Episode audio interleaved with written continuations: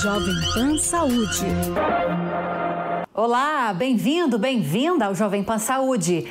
Eu sou Lívia Zanolini e no programa de hoje vamos falar sobre diverticulite, uma doença que atinge cerca de 60% das pessoas acima dos 60 anos e que foi motivo da morte de Tancredo Neves e recentemente deixou Chiquinho Scarpa internado por 150 dias e também o candidato ao Senado pelo Mato Grosso, Wellington Fagundes. E para falar um pouco mais sobre a inflamação dos divertículos, está conosco hoje o doutor Gustavo Paturi, cirurgião do aparelho digestivo. Doutor, obrigada pela presença, seja bem-vindo. Oi, Lívia, obrigado a vocês pelo convite. Vamos tentar tirar algumas dúvidas aí sobre esse assunto. E vamos conseguir, com certeza. E também o doutor André Augusto Pinto, cirurgião geral e bariátrico da clínica Gastro ABC. Doutor, bem-vindo também. Obrigada pela presença. Obrigado, obrigado, Lívia, pelo convite, obrigado a Jovem Pan. Estamos aqui junto com o doutor Gustavo para tentar tirar maior, falando, como ele disse, as maiores dúvidas aí da, da população. Obrigado pelo convite. Então já começo com o senhor, doutor André. Para começar, o que são divertículos e o que é a diverticulite? Os divertículos são uma fraqueza da parede do intestino grosso que vão formando umas saculações. Essas circulações elas podem ser, é, podem ser bloqueadas por fezes ou por outros é, outras substâncias. Isso vai fazer com que é, eles inflamem. Essa inflamação pode ser de leve, moderada, grave. E o tratamento pode ser desde tratamento clínico em casa até tratamento cirúrgico nos casos mais graves, de perfuração do intestino, quadros de abscessos intracavitários e outros tipos de infecção generalizada.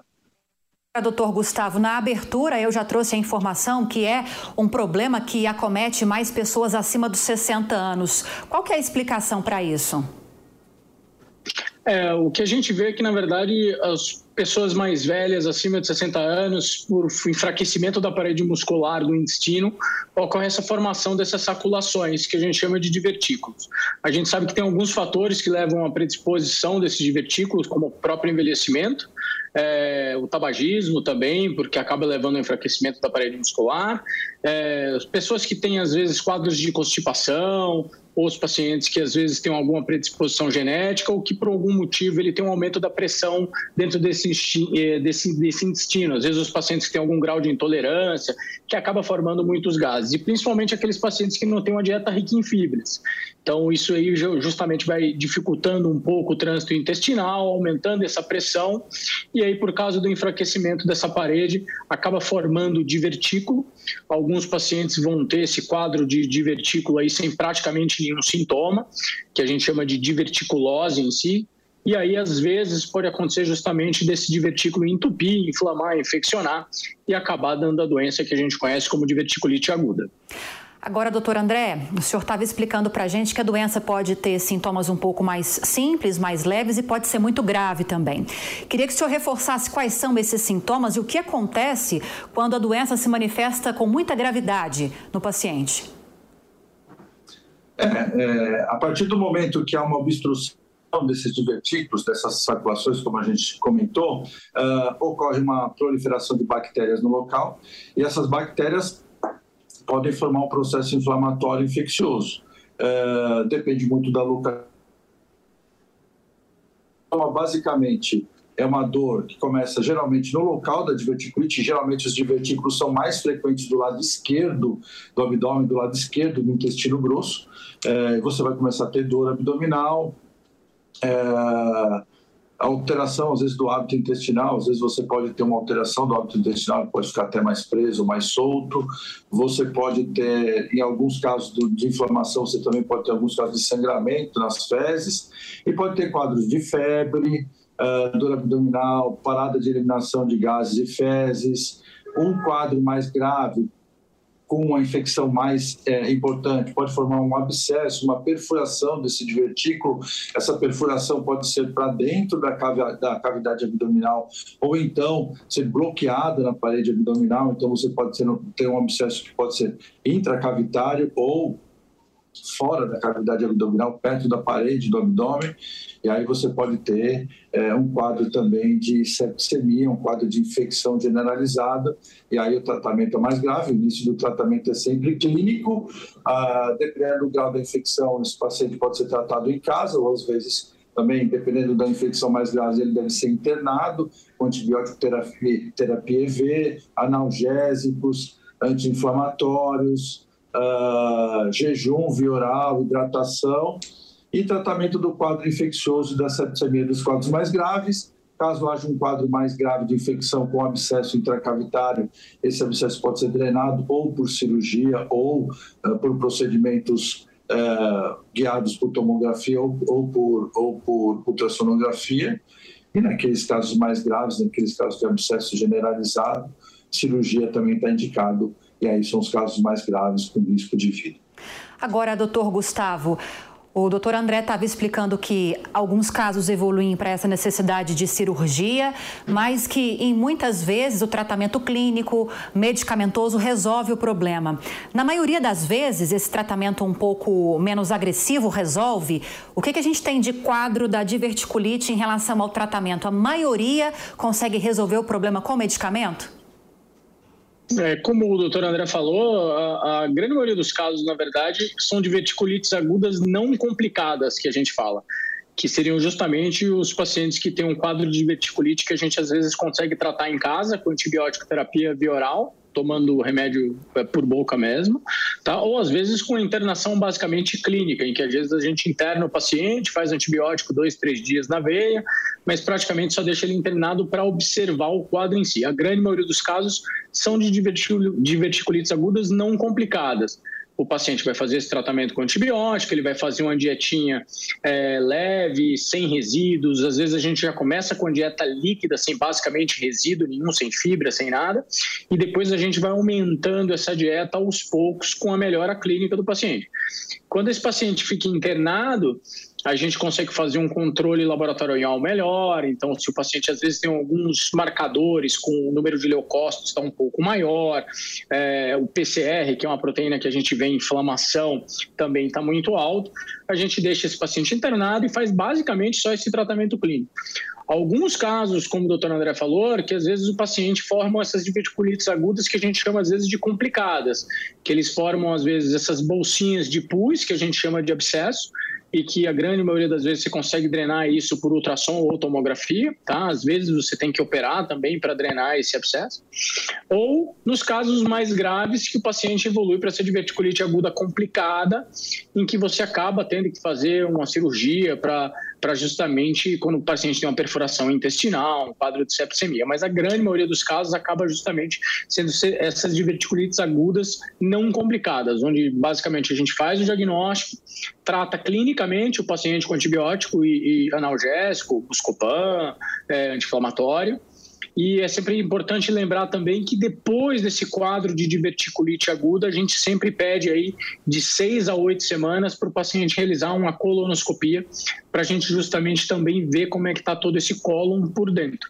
É sempre bom a gente investigar para justamente, às vezes, a gente pode tratar como uma diverticulite aguda e às vezes onde tem um divertículo, às vezes poderia ter algum câncer ou alguma coisa.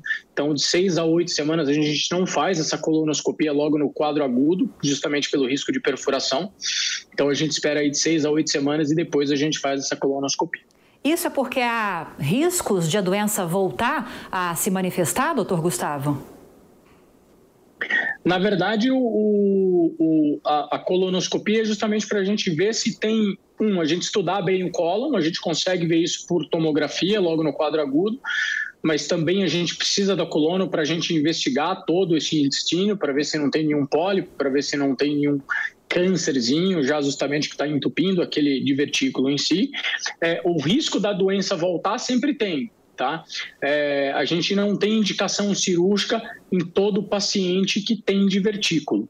São só alguns casos, principalmente naqueles casos em que o paciente começa a fazer quadros de diverticulites agudas é, repetitivas. Agora, doutor André, para falar um pouquinho mais de diagnóstico, o doutor Gustavo já falou bastante, mas quero te ouvir também. Quais são os principais exames ou o principal exame para fazer aquele diagnóstico inicial que detecta a existência da doença? Olha, o diagnóstico é feito através do quadro clínico, da história clínica do paciente, do exame físico, com essa dor localizada. Às vezes você, dependendo do quadro de inflamação, essa irritação do, do, do intestino, ele fica inflamado e dolorido no local da diverticulite, às vezes com um quadro de abscesso, forma um plastrão, uma área endurecida. Exames de laboratório, uh, exames de laboratório que vão confirmar esse quadro inflamatório infeccioso. E o exame mais determinante para o diagnóstico da, da diverticulite é a tomografia de abdômen total ou a ressonância nuclear magnética, que são os exames é, é, mais precisos para o, diagnóstico da diverticulite, mas é importante também, importante também salientar que o quadro clínico é muito importante, os exames de laboratório e o exame físico do paciente. Agora, doutor André, o doutor Gustavo falou da questão do envelhecimento, que pode ser uma das razões para que essa doença surja, para que ela se desenvolva no paciente, mas é possível evitar de alguma forma? Ele chegou a falar sobre prevenção, alimentação saudável, imagino que a prática de exercício físico também deva ajudar. É uma doença doença que pode ser considerada uma doença hereditária, é, passa de pai para filho. Queria informações nesse sentido. Isso tem como evitar esse problema? É, a doença diverticular dos cólons pode ter um caráter familiar. É, e também naqueles pacientes, como o doutor Gustavo já disse, com intestino mais preso, os pacientes com obstipação intestinal, é frequente tanto em homens quanto em mulheres. A obesidade e o sedentarismo também são fatores que desenvolvem quadros de doença diverticular é, não tem um caráter genético, mas sim um caráter familiar. É, e é importante que assim que esse, esse doente faça, que esse paciente, para evitar as diverticulites, não tenha um intestino preso, então faça uma dieta rica em fibras. É, ingira pelo menos 2 a 3 litros de líquido por dia, com bastante verdura, salada, legumes, fibras em geral.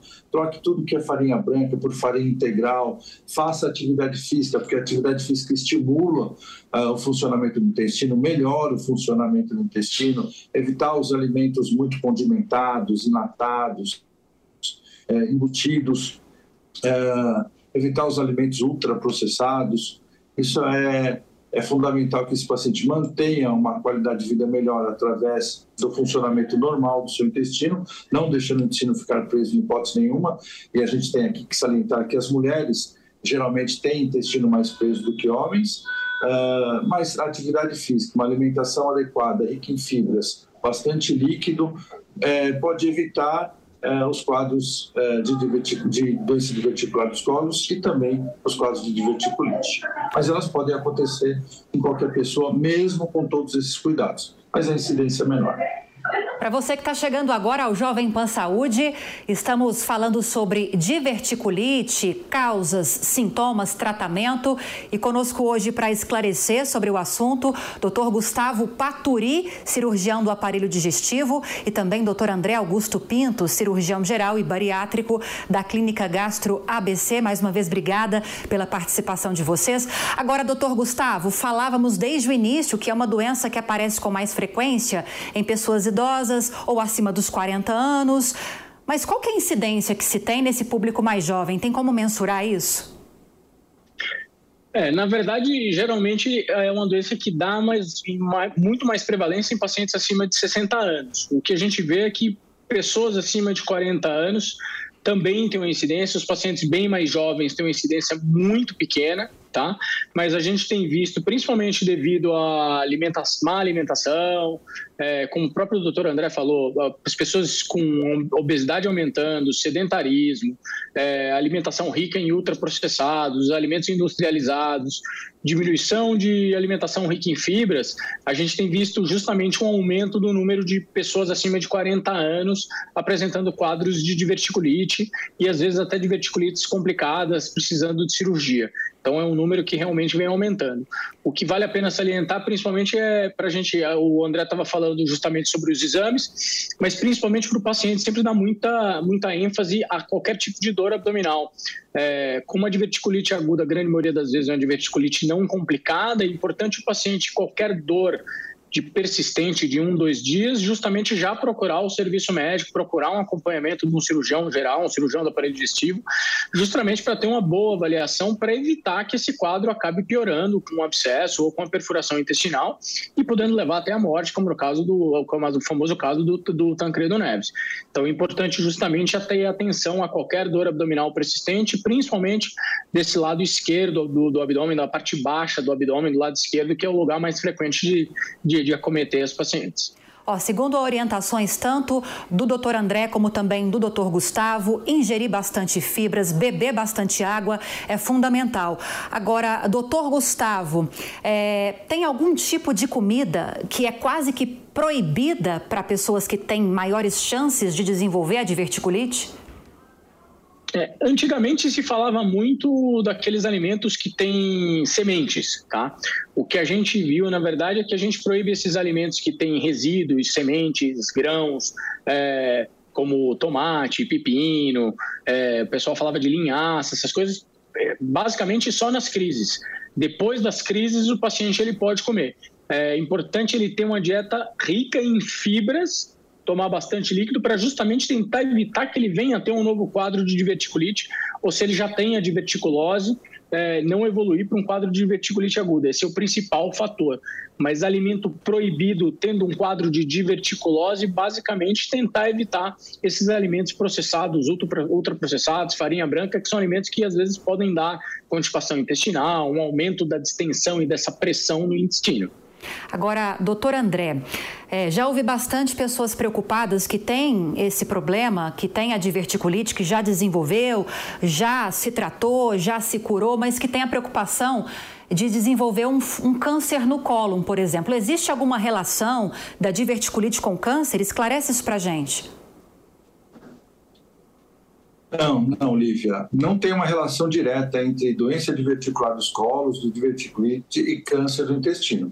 Mas é fundamental a gente salientar que depois que esse paciente com quadro de diverticulite for tratado clinicamente, ou, ou em casa, ou no hospital, que depois de 30 a 60 dias ele faça um exame é, específico que é a colonoscopia. A colonoscopia é fundamental Primeiro, para você ver se esse quadro de diverticulite foi mesmo é, resolvido, a, localização principal desses divertículos e se além dos divertículos, esse paciente apresente, apresenta algumas outras patologias que são cada vez mais frequentes, que são os pólipos intestinais, que ao contrário dos divertículos, são umas verruguinhas que crescem para dentro do intestino e são as lesões que vão que crescendo vão causar o câncer do intestino, que tem uma incidência muito grande, é um dos tumores mais frequentes do aparelho digestivo. Então, é fundamental que esse paciente, depois de, dos quadros de diverticulose, de diverticulite aguda, faça uma colonoscopia para saber se esse paciente tem só divertículos, se ele tem mais alguma outra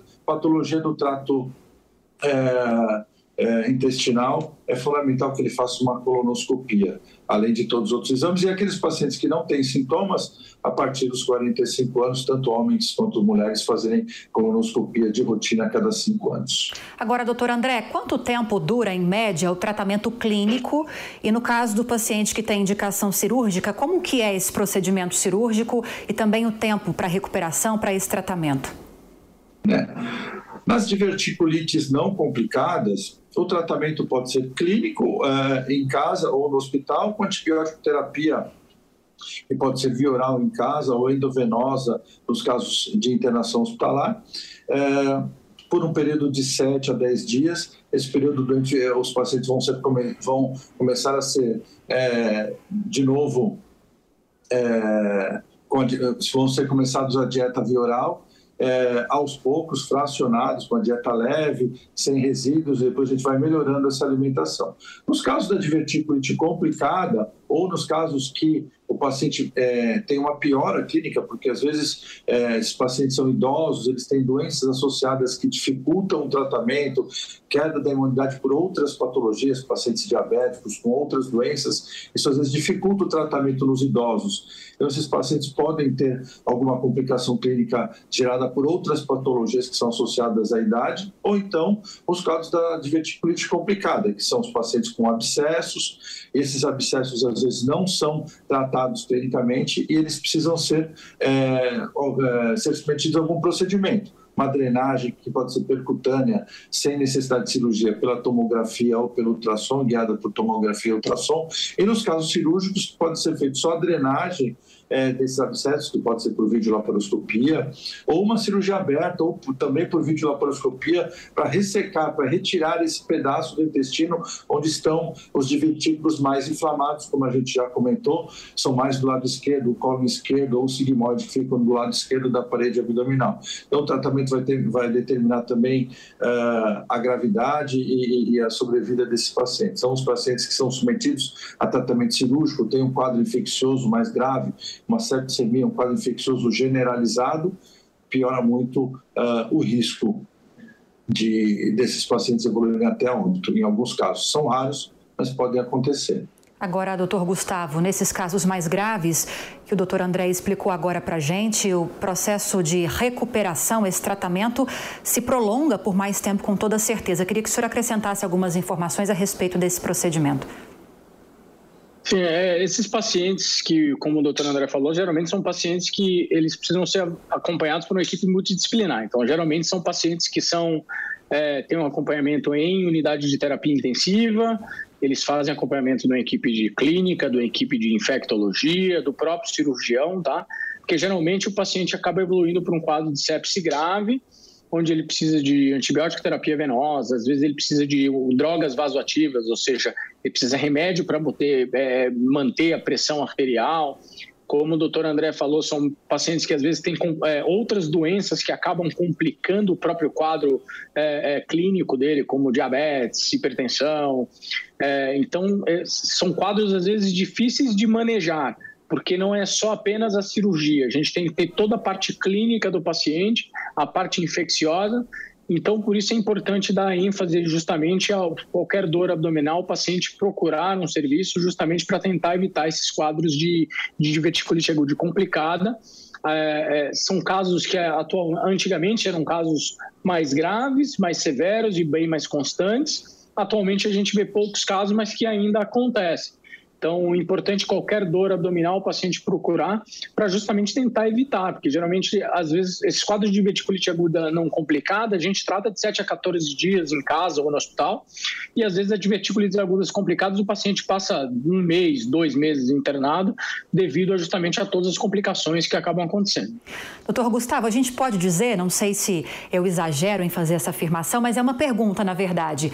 A maior ou boa parte dos casos de diverticulite podem ser prevenidos, evitados, com esses hábitos saudáveis de vida que vocês trouxeram as explicações, com hábitos alimentares é, bons, positivos, ingestão de muita fibra, ingestão de bastante líquido também. Qualidade de vida, bons hábitos podem evitar boa parte ou a maior parte dos casos da doença?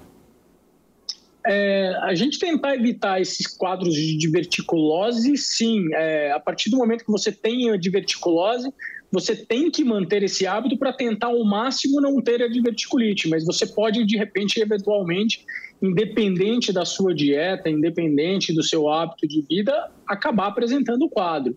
Mas tentar minimizar isso é o principal que o paciente tem que fazer, para justamente não pôr a saúde dele mais em risco ainda. Então, dieta rica em fibras, diminuir risco, é, alimentação ultraprocessada, ter uma dieta rica em verduras, frutas, beber bastante líquido, fazer exercício físico, evitar a obesidade, são coisas que vão prevenir que ele tenha um quadro de verticulite aguda e que, caso ele tenha, também vão melhorar o quadro que ele, ter, que ele vai ter. Então, ele ter uma diverticulite aguda e não ter obesidade é, é, é, um fator muito melhor do que se ele tiver obesidade, que vai ser uma doença que pode piorar muito o quadro.